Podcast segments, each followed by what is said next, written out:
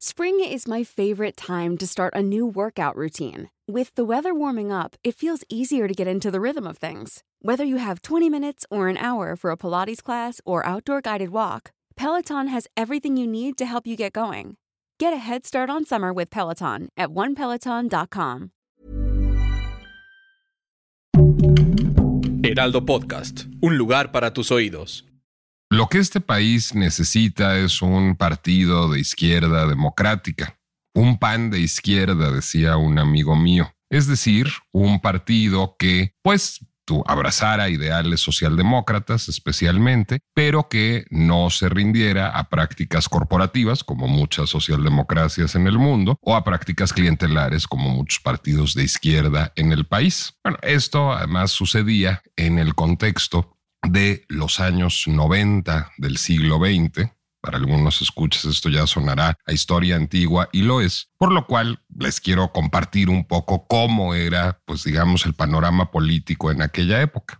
Había un partido hegemónico, un partido hegemónico en decadencia, que era el PRI, un partido nacionalista revolucionario, que podía dar bandazos a izquierda y a derecha dependiendo de las modas políticas ideológicas del el tiempo, de cada sexenio, y dependiendo también pues, del estilo personal de gobernar de quien encabezar el partido, es decir, el presidente de la República, una sucesión de hechos de reformas electorales, la elección de 1988 habían minado su poder hegemónico y parecía posible ya vencerlo por primera vez en la historia. Se aproximaba la elección del año 2000. Luego, por otra parte, existía el PAN, el PAN, el partido de derecha histórico, que empezaba a, transitar hacia un modelo más bien demócrata cristiano, hacia un modelo más moderado, menos cercano a los excesos del yunque, aunque todavía subsistían vestigios de esto, y que había sido, por su propia condición marginal, un partido básicamente ciudadano, es decir, un partido que no tenía arreglos corporativos ni clientelares, porque no tenía ni el peso institucional ni el dinero para hacerlos y que entonces había desarrollado una cultura eminentemente ciudadana. Por eso mi amigo decía que había que hacer un pan de izquierda. Y luego estaba el PRD, que finalmente era ya una izquierda legal. Habían existido muchas izquierdas a lo largo del siglo XX mexicano, de raigambre comunista, de raigambre trotskista, de raigambre laborista, y todas esas izquierdas marginales habían confluido en el Frente Democrático Nacional en 1988 para postular a Cuauhtémoc Cárdenas, que se decía había ganado la presidencia de la República y se sigue diciendo y casi todos lo seguimos pensando, porque pues, las evidencias de fraude electoral en ese año eran muy importantes. De ese experimento nació el PRD, el Partido de la Revolución Democrática, que acusaba los vicios de su formación, porque acusaba, digamos, el origen de esas izquierdas variopintas que habían sido ilegales y del priismo de Cuauhtémoc Cárdenas, de Porfirio Muñoz Ledo, de Ifigenia Martínez, de muchos de los que habían roto con el PRI para fundar ese frente de izquierda y por lo tanto se trataba de una izquierda nacionalista revolucionaria que partía de arreglos clientelares fundamentalmente y que estaba atomizada en tribus. Y entonces un grupo de jovenazos, que entonces lo éramos, algunos venidos de la academia, otros venidos de las autoridades electorales, otros venidos de, la, de los medios de comunicación, otros venidos directamente de terminar de estudiar y otros de una mezcla de todas las anteriores, decidimos fundar un partido que se llamaba Democracia Social, que los que ya peinen canas recordarán como el partido que postuló a Gilberto Rincón Gallardo a la presidencia de la República en el año 2000. Una idea osada, un candidato que vivía con una discapacidad, y que había contendido en la interna con una candidata mujer. Esa candidata mujer a lo mejor también le suena. Se llama Patricia Mercado y venía de una organización que se llamaba Diversa, que abrazaba una agenda feminista y una agenda de diversidad sexual y que era muy cercana a Marta Lamas y a Carlos Monsiváis y por lo tanto a los movimientos feminista y de diversidad sexual. En esa interna Gilberto le ganó a Patricia. Se podría hacer otro podcast entero sobre ese proceso, pero no lo vamos a hacer hoy como Jane Fonda en la guerra de Vietnam. Y a partir de eso, bueno, pues se postuló a este candidato que llevó una agenda excéntrica, decía ese mismo amigo mío. Ese mismo amigo mío es muy dado a los choremas. Decía que esta agenda excéntrica, pues tenía que pasar por el derecho al aborto, el derecho a el matrimonio igualitario, el derecho a la legalización de la marihuana, y la visibilización y la legislación para toda suerte de minorías étnicas, sexuales, religiosas, de todo tipo. Bueno, pues ese hermoso experimento fracasó. Es decir, nos quedamos a tres centésimas del registro. Tuvimos 1.97% de la votación. Logramos, eso sí, tener tres diputados locales en la Ciudad de México, gracias a esos diputados locales, que fueron eh, José Buendía, Jaime Guerrero y Enoe Uranga. Se aprobaron las sociedades de convivencia en la Ciudad de México, se legalizó el aborto en colaboración con Rosario Robles en la Ciudad de México y se pudo impulsar una agenda progresista visionaria. Y este grupo de amigos, porque lo éramos, bueno, algunos ya no lo somos, pero muchos lo seguimos siendo, pues nos fuimos dispersando a toda suerte de lugares. Y vimos con, diría yo, una mezcla de escepticismo y beneplácito el surgimiento de Movimiento Ciudadano. Movimiento Ciudadano venía de un lugar que no nos gustaba, para ser francos, y que nos había hecho ojitos, porque en aquel año 2000, Convergencia por la Democracia, que es el antecedente de Movimiento Ciudadano, es decir, un partido fundado por Dante Delgado, pues nos había hecho ojitos para que hiciéramos cosas juntos y no nos gustó, porque ellos pues sí venían muy de un arreglo clientelar chiquito, digamos, es decir, venían del bastión que tenía Dante Delgado en Veracruz fundamentalmente y no parecían muy interesados en abrazar esa agenda ni ninguna otra, decir verdad, sino parecía un partido un poco en el modelo de partido rémora, de partido negocio, a la manera del PT o a la manera del verde, partido que siempre iba colgado de otro, coaligado con otro y buscando, digamos, tener una relación parasitaria con los partidos grandes o chiquitos, como era nuestro caso, y les dijimos que no. Pero pasó el tiempo, Convergencia se alió con el proyecto de Andrés Manuel López Obrador y después rompió con López Obrador tras el plantón de reforma. Y a partir de eso mutó en Movimiento Ciudadano y ahí sí llegó el momento en que los exdemocracia social y, muchos buena ondita, nos diría el presidente, empezamos a ver con beneplácito lo que ahí sucedía, con una mezcla de escepticismo y beneplácito. De verdad, Dante Delgado había cambiado su proceder a tal manera de abrazar ahora sí orondamente una agenda socialdemócrata, la agenda que nosotros habíamos postulado a principios del siglo XXI. De verdad se había rodeado de jóvenes, de jóvenes de todos los géneros posibles, de jóvenes de todas las sexualidades posibles. De verdad tenía como prioridad una agenda de legalización de la marihuana, de matrimonio igualitario, de movilidad, por ejemplo. Eso le interesaba particularmente. Y empezó a parecer que sí. Y de pronto, oh sorpresa, que digamos, lanza a un antiguo priista, Enrique Alfaro, exitoso alcalde de Guadalajara, a la gubernatura de Jalisco y gana. Y Alfaro parece un gran gobernador en un primer momento. Es decir, parece un gobernador, ese gobernador moderno, socialdemócrata, ese gobernador provenido de un mítico pan de izquierda que nunca existió, que iba a cambiar la forma de gobernar hasta que las cosas empezaron a enrarecer en Jalisco. Pero uno decía, bueno, pues Alfaro es muy corajudo, luego pierde la razón, qué barbaridad, pero MC ahí va y va bien. Y aparecían liderazgos que uno celebra la fecha ahí, como Salomón Chertorivsky, y decía, ahí va la cosa. Hasta que aparece Samuel. Dios mío, aparece Samuel con su esposa influencer de maquillaje, con sus tenis fosfo fosfo, bailando la quebradita, echando bravatas y no teniendo gran cosa que decir. Y parecía, pues digamos, un folclorismo, una de esas tentaciones a la popularidad y el presupuesto que tiene Dante Delgado a veces tipo Roberto Palazuelos y parecía totalmente inviable y que se iba a caer y que va ganando Salomón Chertorivsky a partir de una guerra sucia cruzada, digamos, en Nuevo León y va ganando la gubernatura de Nuevo León ante el azoro de todos.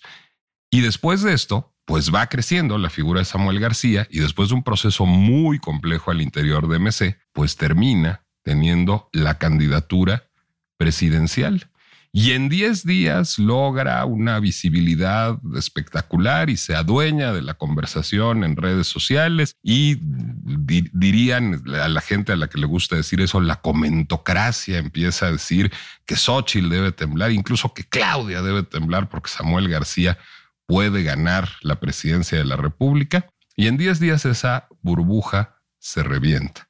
Samuel García no puede ser candidato presidencial, cuando él pide licencia al Congreso de Nuevo León, el Congreso de Nuevo León nombra como gobernador interino de Nuevo León a alguien que no proviene de las mismas filas que Samuel. Samuel se niega a eso, empieza una serie de, pues diría yo básicamente chicanadas jurídicas por parte de Samuel García para conservar el control político del gobierno de Nuevo León. El asunto llega a la Suprema Corte, no prospera y a partir de eso tiene que abandonar la candidatura presidencial y queda acéfala la candidatura presidencial o la precandidatura presidencial de Movimiento Ciudadano hasta nuevo aviso, hasta que puedan hacerlo el año que entra. ¿Qué pasa con Movimiento Ciudadano? ¿Qué es Movimiento Ciudadano? ¿Qué bicho tan raro? ¿Por qué se ve tan bien de unos lados y se ve tan mal de otros lados? ¿Es un esquirol de Morena?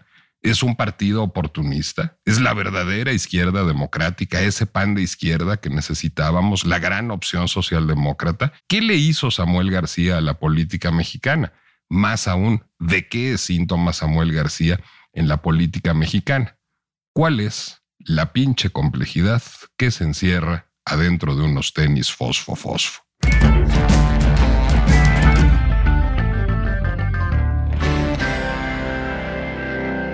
Soy Nicolás Alvarado, me da mucho gusto darles la bienvenida a un episodio más de La pinche complejidad y me dediqué a presentarles al invitado a lo largo de toda la introducción. No, por supuesto, no estoy hablando de Samuel García, estoy hablando de mi querido amigo Jorge Javier Romero, quien hace veintitantos años estaba hablando de izquierdas democráticas y panes de izquierda, que fue en el momento el secretario de Construcción Ideológica de Democracia Social, que es un brillante académico y analista político. Y Coco, espero que nos puedas ayudar a desentrañar este señor Samuel García y este partido Movimiento Ciudadano qué son, porque incluso yo mismo a veces siento que no me pongo de acuerdo conmigo con respecto a mi visión de movimiento ciudadano.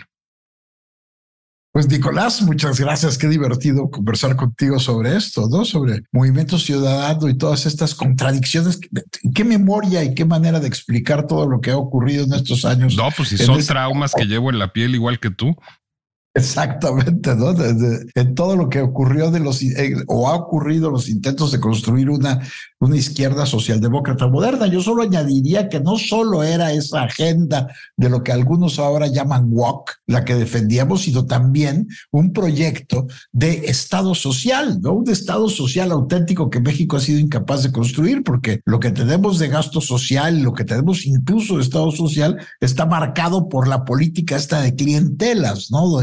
Donde intercambias apoyo político por dádivas o por concesiones y, por, y, demás, ¿no? En lugar de que tengamos una política social por el hecho de ser ciudadanos mexicanos, ¿no? Déjame complementártelo porque acabas de pronunciar la palabra mágica y que eso redundar en una sociedad de ciudadanos de ciudadanos en un país en el que la construcción de la ciudadanía ha sido una cosa dificilísima. No hemos terminado de construir la ciudadanía en México. Tenemos la mitad de la población sumida en la pobreza y esa mitad de la población este, eh, eh, no pertenece del todo, unos más, otros menos, a una sociedad moderna donde se acceda a los derechos por, este, eh, simplemente por, por, el, por tener un acta de nacimiento mexicano, por tener una naturalización de mexicano y vivir en México sino que se tiene que acceder a, los derechos porque perteneces a la red de reciprocidad de algún grupo. Pero vamos al movimiento ciudadano, que eh, tú recordabas muy bien que Dante en 2000, después de que no logramos el registro por esos este, 20 eh, mil votos, que eso fue lo que nos faltó para las tres centésimas que nos, que nos hicieron falta para tener el 2%, Dante Delgado se dio cuenta de que habíamos hecho una campaña que había puesto este, temas en la agenda como nunca antes en México, la verdad. Y entonces buscó él que, que había logrado el registro en alianza con Cuauhtémoc Cárdenas, en una época en la que bastaba confirmar un acuerdo de coalición que dijera que te iban a dar el, el 2% del porcentaje total que tuviera la coalición, ya con eso tenías el registro. Así había conseguido el registro este, eh, convergencia, eh, se llamaba convergencia democrática. Después se llamó convergencia. Después, este, eh, bueno, ha tenido un montón de, de nombres hasta llegar a Movimiento Ciudadano, pero es el mismo partido que consiguió el registro en alianza con Cuauhtémoc Cárdenas en 2000. Y que no representaba gran cosa en esa época. ¿no? Es decir, tenía representar, unos grupos en Veracruz y era vagamente de izquierda, ¿no? Pero ni siquiera, ¿no? Era, tenía una agenda absolutamente ambigua y lo que tenía era eso, los grupos eh, de, Dante Delgado, que Dante Delgado había construido con su carrera política en Veracruz, porque Dante Delgado había sido gobernador de Veracruz había sido el sustituto de Fernando Gutiérrez Barrios cuando Gutiérrez Barrios se, vino como secretario de gobernación de Salinas de Gortari, había sido gobernador en Veracruz y eso le había permitido construir redes de clientelas ahí y una serie de relaciones con otros operadores clientelistas, porque no mencionaste, pero hay que recordar que otra base la tenía un exgobernador de Oaxaca que también estuvo ahí en la dirigencia, que fue presidente de, de de convergencia, y eran así redecillas de antiguos líderes priistas que habían caído en desgracia. Eso era originalmente, y con eso habían conseguido el registro. Este, además, mientras nosotros hacíamos las asambleas, te acordarás, ellos lo que hacían era ah, este, repartir despensas, ¿no? Con cuartitos de aceite y todo para juntar a la gente. Habían tenido, logrado las asambleas, pero después no se sometieron ellos al voto como nosotros. Ellos se fueron a la coalición con Cuauhtémoc. Y a partir de ahí, Dante Delgado ha sido extraordinariamente hábil para mantener el registro, porque ha logrado siempre atraer a ciertos grupos que le podían este, dar votos, este, eh, disidentes del PRI, antiguos miembros del PRI que, que tenían su alguna redecilla que, a los cuales les daba candidaturas. Nada más hay que ver la lista de gente que ha pasado por las, este, las bancadas legislativas de, de convergencia, primero Movimiento Ciudadano, después, ¿no? Muchos este, e incluido el actual procurador, este, este, ¿cómo se llama el procurador SNI 3? Este, Hertz, Alejandro Hertz, estuvo, fue legislador, de ahí le ofrecieron una candidatura a Marcelo Ebrard que le había aceptado y finalmente se les cayó por problemas jurídicos después de que había sido jefe de gobierno. Este, bueno, una pero en, el, en 2000 nos ofreció el partido. Dijo que don Gilberto sea el presidente del partido y vamos a hacerlo un auténtico partido socialdemócrata. A mí me dio una enorme desconfianza, logré convencer al propio Gilberto de que no le entráramos a eso y al resto del grupo de los que habíamos dirigido Democracia Social y a mí siempre me dio mucha desconfianza el personaje, la verdad. Pero es verdad lo que tú dices. En los últimos tiempos, lo que hizo después de que participó en la alianza que apoyó a Anaya en la candidatura presidencial, la fallida candidatura de Anaya en la candidatura presidencial de, de 2018, decidió abrirse a las nuevas expresiones, aquello que nosotros habíamos estado postulando desde, desde 18 años antes, 20 años antes, abrirse a las nuevas expresiones y atrajo muchos jóvenes para darles candidaturas y personajes interesantes y atrajo nada más y nada menos que a Patricia Mercado, que había sido nuestra precandidata a la presidencia y que después había logrado el registro de alternativa socialdemócrata en 2006 este, con su candidatura presidencial. Déjame interrumpirte ahí antes de que llegamos a Patricia, porque me parece que te está saltando un ingrediente que yo mencioné, que es Enrique Alfaro. ¿Es Alfaro quien acerca a Dante a esa agenda? No, Alfaro trae lo que tiene, lo que tiene Alfaro es un cuando lo que lleva Alfaro a, a, Movimiento Ciudadano es su prestigio como gestor, como alcalde. Había sido alcalde de dos municipios importantes en Jalisco, ¿no? Este, y, entonces este, eh, eh, había sido alcalde de Tlajomulco, había sido alcalde de Guadalajara, entonces este, eh, eh, le llevó eso, Movimiento Ciudadano, un arrastre propio, como buen gestor, como un político que, que tenía cierta elaboración y que por supuesto era atractivo porque traía una red, que buena parte de esa red venía de lo que había sido el, este, eh, la coalición en torno a los gobiernos del PAN. No hay que olvidar eso. Los gobiernos del PAN de Jalisco que acabaron en la debacle del gobernador borrachito, ¿no? pues eso, la verdad. Entonces, y él traía esa, esa, esa imagen y, por supuesto, esa estructura política. A ver, de, pronto, de pronto aparecen ahí, lo dices bien, Alfaro, Patricia Mercado, y empiezan a aparecer figuras como Amalia García, como Salomón Chertorivsky, como Marco Rascón, y empiezan a, como Terevale, y empiezan a aparecer figuras más jóvenes, las morras chilangas, este, empiezan a aparecer candidatos en la diversidad sexual, todo esto ya con otra marca, con la marca Movimiento Ciudadano. Ahí había un intento, a tu juicio, legítimo de construir una izquierda socialdemócrata. ¿Se la creyó Dante, digamos? Yo creo que Dante no se cree más que no cree más que en sí mismo y conoce muy bien es un es un viejo político mexicano que conoce la política mexicana y sabe este por dónde se mueven este, las corrientes electorales y va encontrando nichos porque Alfaro era muy distinto a lo de las morras chilangas, a lo que ocurrió en Ciudad de México y por supuesto muy distinto a lo que ocurrió en Nuevo León. En Nuevo León sí atrajo, por ejemplo, a gente como Indira Kempis, que traía un trabajo muy importante de recuperación del centro histórico, traía este, de urbanismo moderno, hacer de Nuevo León una Smart City, de Monterrey una Smart City, este, eh, eh, a Jimena Peredo, que ahora es funcionaria del gobierno de, de, de Samuel, pero, y, este, pero al mismo tiempo Dante, como buen político pragmático sin muchos principios, atrajo a Samuel, que tenía un tirón electoral muy de nicho en Nuevo León. Es un personaje que sí atrae a las clases medias este, eh, eh, regiomontanas. Que es básicamente un ricote casado con una influencer, ¿no? Exactamente.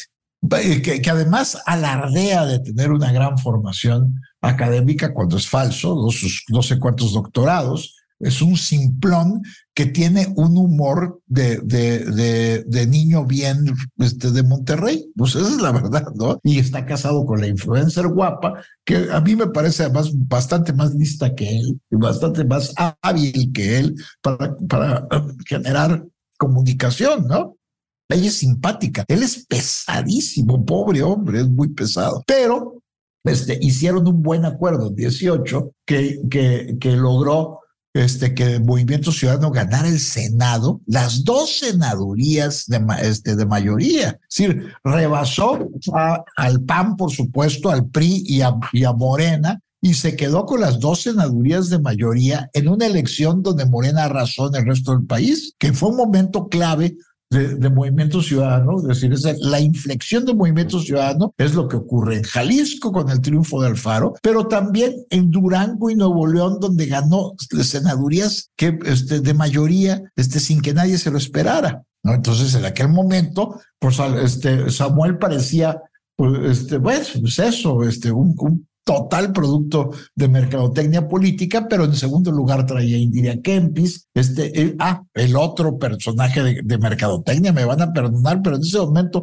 Luis Donaldo Colosio no significaba absolutamente nada más que el nombre del padre asesinado. no era poco en términos de activo mercadológico como claro, en términos de mercado de, de, este, de mercado político y de atracción, pues el nombre, por eso de pronto todo el mundo empezó a hablar de que, de que Luis Donaldo Colosio tenía alguna posibilidad de ser presidente de la República. Pero a ver, ahí te va la pregunta que a mí de verdad me asocia.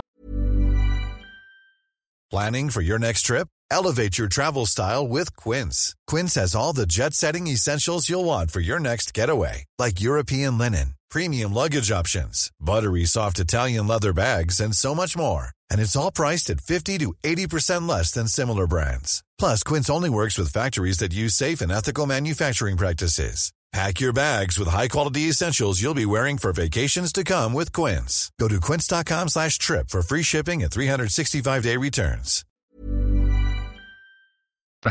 Luis Donaldo Colosio tiene como principal activo mercadológico su nombre, pero es un buen muchacho que tiene una imagen correcta y que parece trabajador, digamos. Entiendo cómo a lo mejor en muchos años se podría construir una figura política a partir de él. Samuel García no es alguien que transmita confiabilidad política. Es decir, es esta figura muy relajienta, muy atrabiliaria, muy tiktokera, que está haciendo como gags todo el tiempo que a despecho del discurso socialdemócrata de Movimiento Ciudadano, pues censura que su mujer muestre las piernas en un video, en, Instagram, en un live. Es decir, es una figura francamente poco atractiva. La, primera pregunta de Coco es la fascinación, primero estatal y luego nacional con Samuel García, ¿a qué obedece? ¿Por qué a la gente le gusta tanto Samuel García?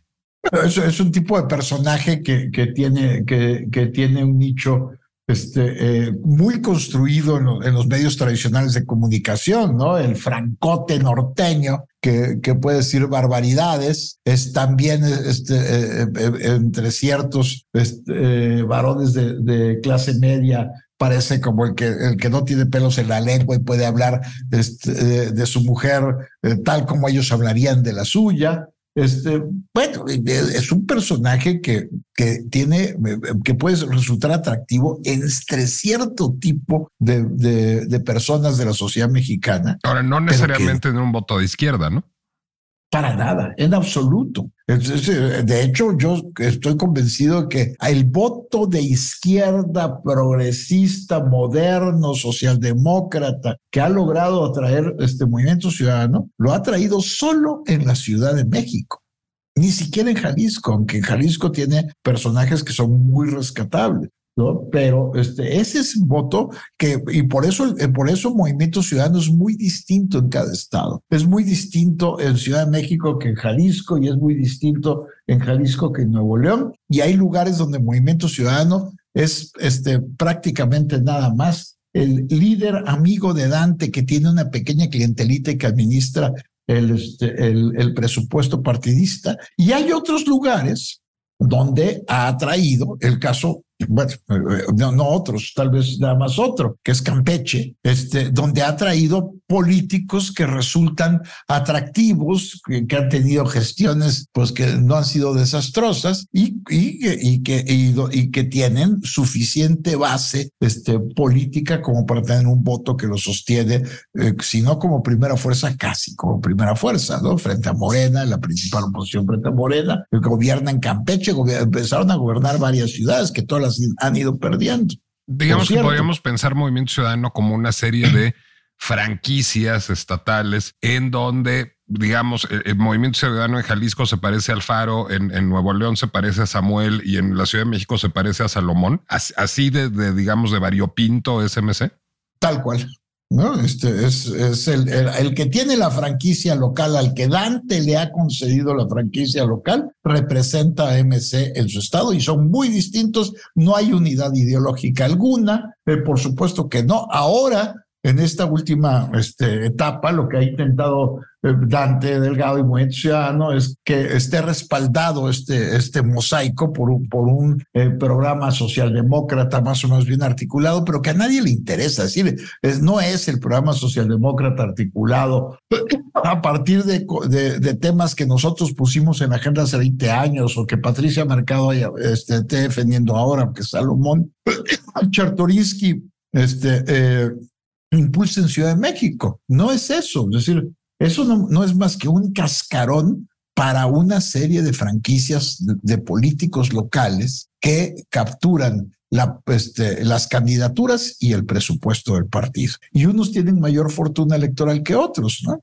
Déjame regresar a Samuel, uno de los de mayor fortuna electoral, y preguntarte por Mariana. ¿Qué papel juega Mariana? Y no te parece que, digamos, pues hace un poco cortocircuito con la visión de mujer de MC que puede encarnar Patricia Mercado o Tere Vale o Amalia García o las morras chilangas?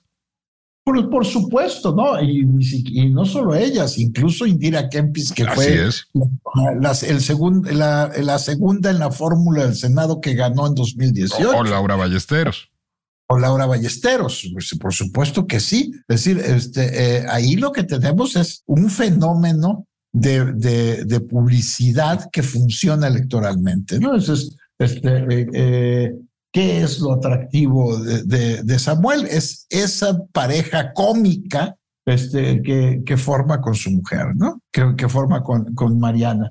Este, eh, hay, uno, hay, unos, hay una pareja argentina que es muy divertida, donde él es fanático del fútbol y ella es así escéptica. Bueno, a, veces me los recuerda, ¿no? Claro, aquellos son más talentosos, porque, eh, eh, pero, pero Mariana finalmente tiene este, algún sentido este, eh, eh, que conecta con la gente porque tiene causas sociales, los niños de, de las de las este, residencias. A ver, a mí hablando de parejas argentinas, pues a mí a quienes me recuerdan es a Juan Domingo y a Eva Perón. Es decir, eh, eh, es la guapa casada, la guapa con causas sociales, casada con el caudillo, que finalmente está construyendo una carrera política propia montada en la de él. Es un poco eso, ¿no? Claro, claro, toda proporción guardada, porque, ella puede, eh, podríamos equipararla a ella en chiquito con Eva Perón, pero, pero Samuel carece del talento político de Perón, ¿no? Digo, era un miserable, pero tenía un talento político para,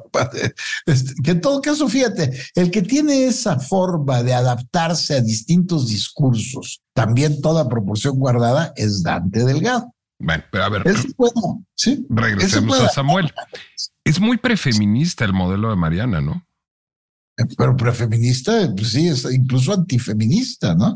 Es la, es la, la, eh, pero fíjate cómo eso conecta con las con ciertas capas medias urbanas del país, no solo de Nuevo León, Mérida, ¿no? O incluso Campeche, es decir, este, donde existen estas capas medias totalmente este, eh, heteronormadas, totalmente eh, eh, construidas en torno a las relaciones de pareja, donde tienes este, una mujer con cierta picardía y un machín conservador que, este, que, que eh, bromea con, con la apertura de su mujer, ¿no? Es un, eso es, son figuras estereotípicas. Tanto Samuel, eh, esa pareja es una, es una pareja estereotípica, que, que, y eso es lo que, lo que les ha dado cierto tirón electoral.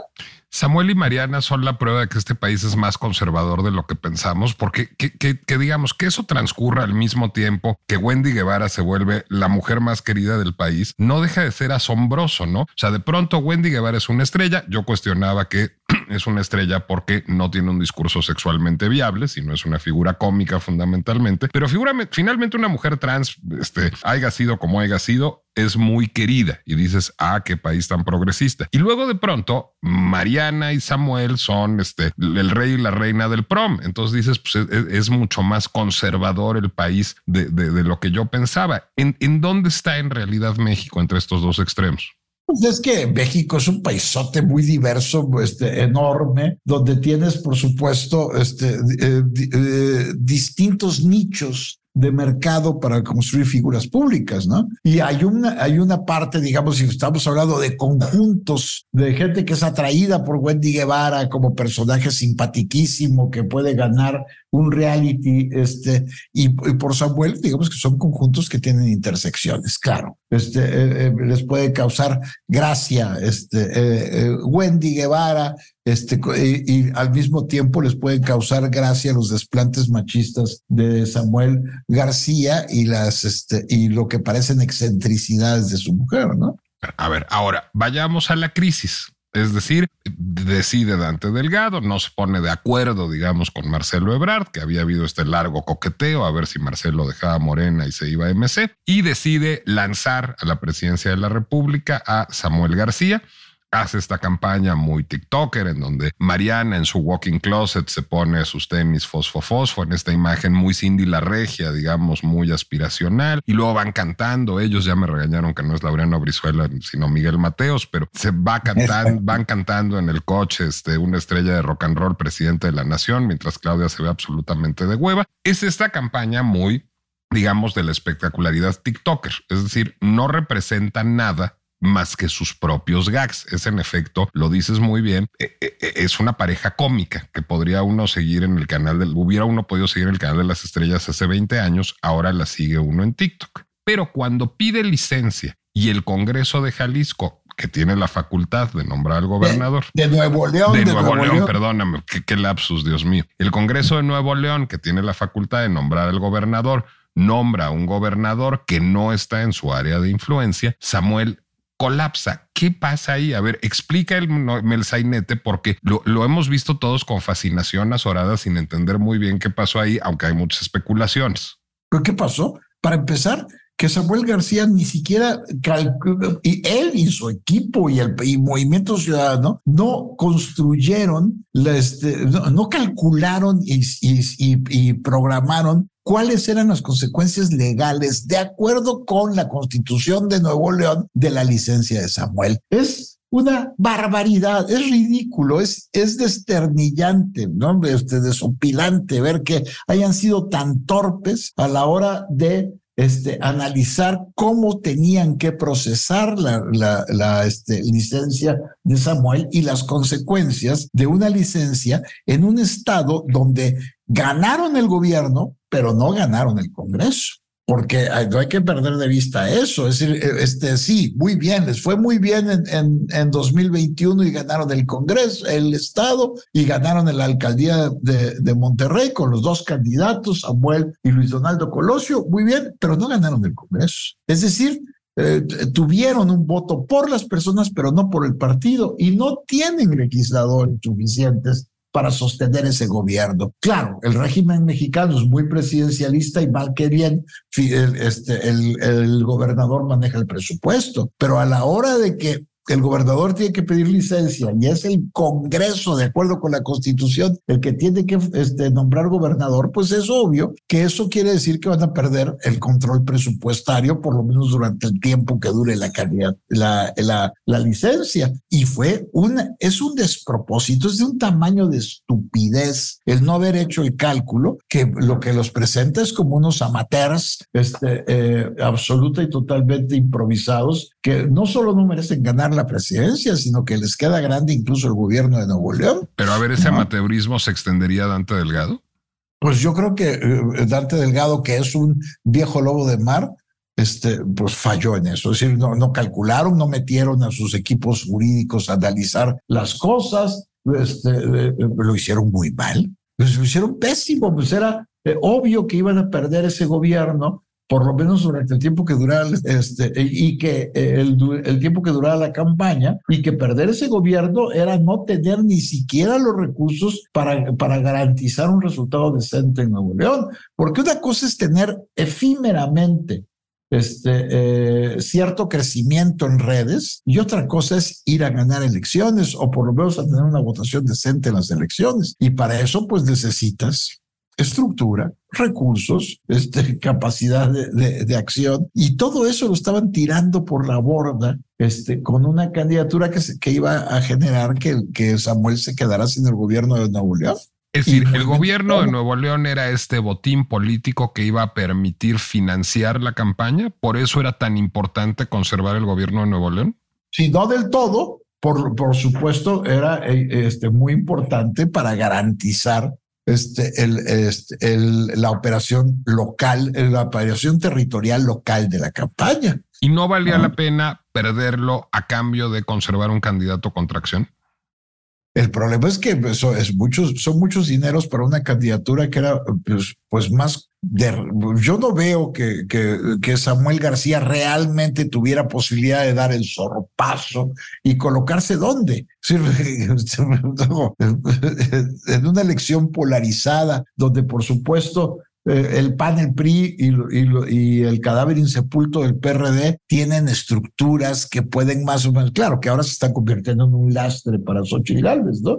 Pero este, eh, no tenía ninguna posibilidad real de, de, pasar de ser una candidatura testimonial que sirviera para quitarle votos a una candidata o a otra. Ahora, preguntas importantísimas. La primera es, ¿esto evidencia, digamos, la naturaleza de MC como un esquirol de Morena o no. ¿Es un esquirol de Morena o no? Y lo pregunto en el contexto, además, en el que ya MC dijo, estoy enojado con el PRI y el PAN y el PRD, rompo el bloque de contención. Y además voy en contra de la Corte porque la Corte no me permitió conservar Nuevo León, una resolución de la Corte. Si es un esquirol o no es un esquirol. En este momento el, juego de Dante Delgado es eh, aliarse con López Obrador y, este, y, y, jugar para, este, por ejemplo, el nombramiento en la Corte y para, y para no tener la culpa de haber sido el que le dio la mayoría calificada para sacar algún tipo de, este, de proyectos finales de López Obrador, ¿no? Porque a, pesar de que durante un tiempo Dante Delgado hizo cartas este, eh, muy violentas en contra de López Obrador, muy críticas, eh, algunas bien fundamentadas sobre su manera de gobernar, el hecho es que ahorita se está acomodando se está acomodando a ver qué resulta, ¿no? En tu lectura, ¿ese es un pacto nuevo o ese pacto ya existía antes de la, de la, de la candidatura de Samuel, como, como mucha gente decía? Es decir, MC está para robarle votos a la oposición en acuerdo con el presidente desde el inicio del proceso electoral o no? Pues mira, a ver, si, este, si Movimiento Ciudadano hubiera presentado una candidatura que realmente buscara ocupar el nicho del que estamos hablando, si las capas medias de izquierda que están decepcionadas de, López Obrador, que en 2018 votaron masivamente por López Obrador y que, este, y que eh, ahora están decepcionadas, eh, una candidatura como la, de, como la de Samuel García no se hubiera abierto paso.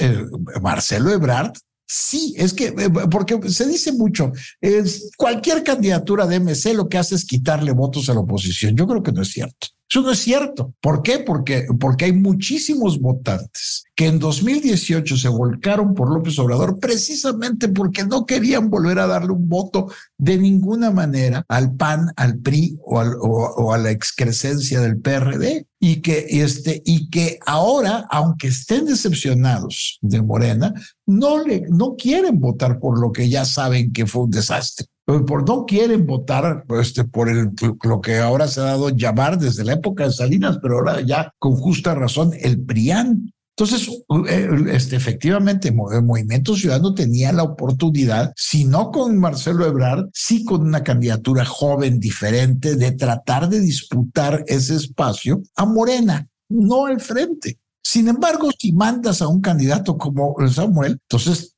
hay suficientes razones para pensar que en realidad el voto que querían disputar era el del frente, no el de Morena. Saca tu bola de cristal. ¿Ese candidato va a ser Jorge Álvarez Maínez? Si es Jorge Álvarez Maínez, entonces este, Movimiento Ciudadano perderá el registro.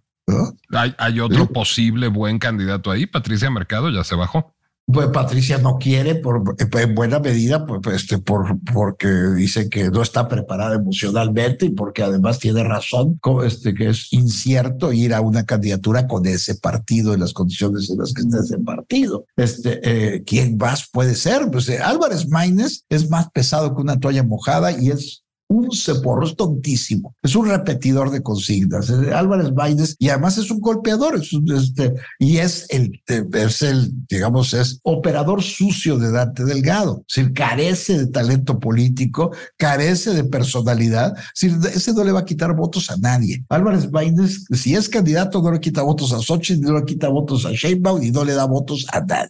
Es un despropósito la candidatura de Jorge Álvarez Baines. ¿Dirías que este es el final de Movimiento Ciudadano?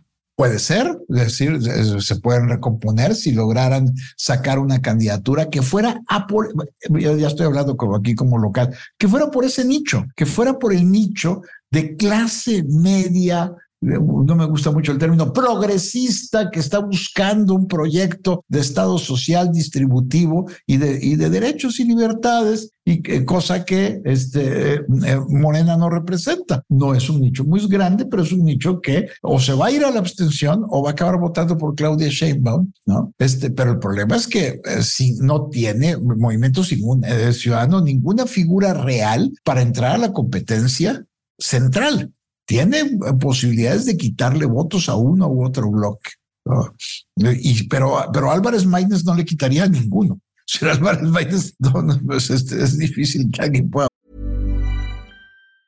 If you thought the only way to get a more defined jawline with natural looking results was through surgery, think again. Juvederm Volux XC is a non surgical injectable gel filler that improves moderate to severe loss of jawline definition and can help you achieve natural looking results with little downtime. Even better, this improved definition lasts up to one year with optimal treatment. No maintenance required. Improve jawline definition for a smooth, sculpted look with Juvederm Volux XC. For important safety information and to find a licensed specialist, visit juvederm.com. That's J U V E D E R M.com. Not for people with severe allergic reactions, allergies to lidocaine, or the proteins used in Juvederm. Common side effects include injection site redness, swelling, pain, tenderness, firmness, lumps, bumps, bruising, discoloration, or itching. There's a risk of unintentional injection into a blood vessel, which can cause vision abnormalities, blindness, stroke, temporary scabs, or scarring. Talk to a licensed specialist specialist to find out if it's right for you.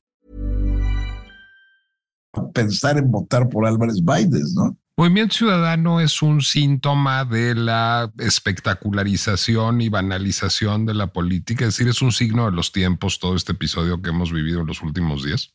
En alguna medida sí, pero tampoco es, este, eh, digo, eh, hay, hay, mucho más eh, banalización y payasada en el resto del escenario político, ¿no? una, una candidata con cierta agilidad mental y frescura como Xochitl Galvez está atrapada por las redes estas tradicionales de partidos este, que, que lo único que están tratando es, es de mantener este, eh, los pedazos del botín que les queda. ¿no? Y por las redes de eh, TikTok haciendo bailecitos también. Sí, claro, bueno, las redes, pero las redes de TikTok haciendo bailecitos, ¿hasta dónde van a dar? Tal vez, eh, no sé, no sé si eso acabe definiendo ninguna este, candidatura todavía hoy en México, ¿no? Por más que Mariana hubiera crecido este, y Samuel hubieran crecido durante, haciendo sus Instagrams y haciendo sus, este, sus, sus TikToks, este, su nicho era muy pequeño, ¿no? Todavía podía crecer, pero este, efectivamente yo creo que en ese terreno era mucho más adversaria de, adversario de Xochitl que de Claudia Sheinbaum. No era ¿Nuestra izquierda democrática y será para dentro de otros 20 años? Pues yo ya estoy tan pesimista que yo creo que, que, no hay manera. O sea, México, pues es que eh, eh, eh, las capas medias, en lugar de crecer, que sería un espacio político de, este, de, donde podría avanzar un proyecto de, este, distributivo, moderno, social, este, o, están totalmente capturadas por la derecha católica y evangélica, o, este, o no crecen. ¿No? Y, lo que, y, frente a la catástrofe educativa que está viviendo el país, pues es, un, es como hablar en el vacío, ¿no? No hay, no, hay, no hay eco absoluto a un programa, más que en eso, ¿no? En los grupos que sí están realmente este, comprometidos, metidos, militantes, pero que son muy pequeñitos. Pues aquí seguiremos hablando de estas cosas, metemos los próximos 20 años, Jorge Javier Romero. Gracias por ayudarnos a desentrañar ese misterio eleusino que es Movimiento Ciudadano y la figura de Samuel García ¿En dónde podemos seguirte en redes sociales? ¿En algún lugar harás bailecitos como Xochitl? Confiésalo. No, eso todavía no. Puedo poner algunas recetas de cocina y platos, pero todavía no, todavía no bailecitos. Buenísimas. cocina espectacular, Jorge Javier Romero. ¿Dónde podemos seguirte? Bueno, en Instagram soy arroba Giorgio Romero, en, este, en, en eh, antes Twitter, ahora X, soy Giorgio Romero y en Facebook soy Jorge Javier Romero. Giorgio Romero en Twitter y en Instagram. A mí me pueden seguir en Nicolás Alvarado Lector en Instagram y en Threads. Les recuerdo que La Pinche Complejidad es una producción del Heraldo Podcast que pueden escuchar en Spotify, Apple Music, Amazon Music, Deezer, YouTube o cualquier lugar donde suelan escuchar podcasts. Y Finalmente, terminaré este programa de complejo contenido político con una cita inmortal de Susanita, la amiga de Mafalda, que decía, digamos, qué barbaridad, qué barbaridad, y sigamos jugando. Hasta la próxima.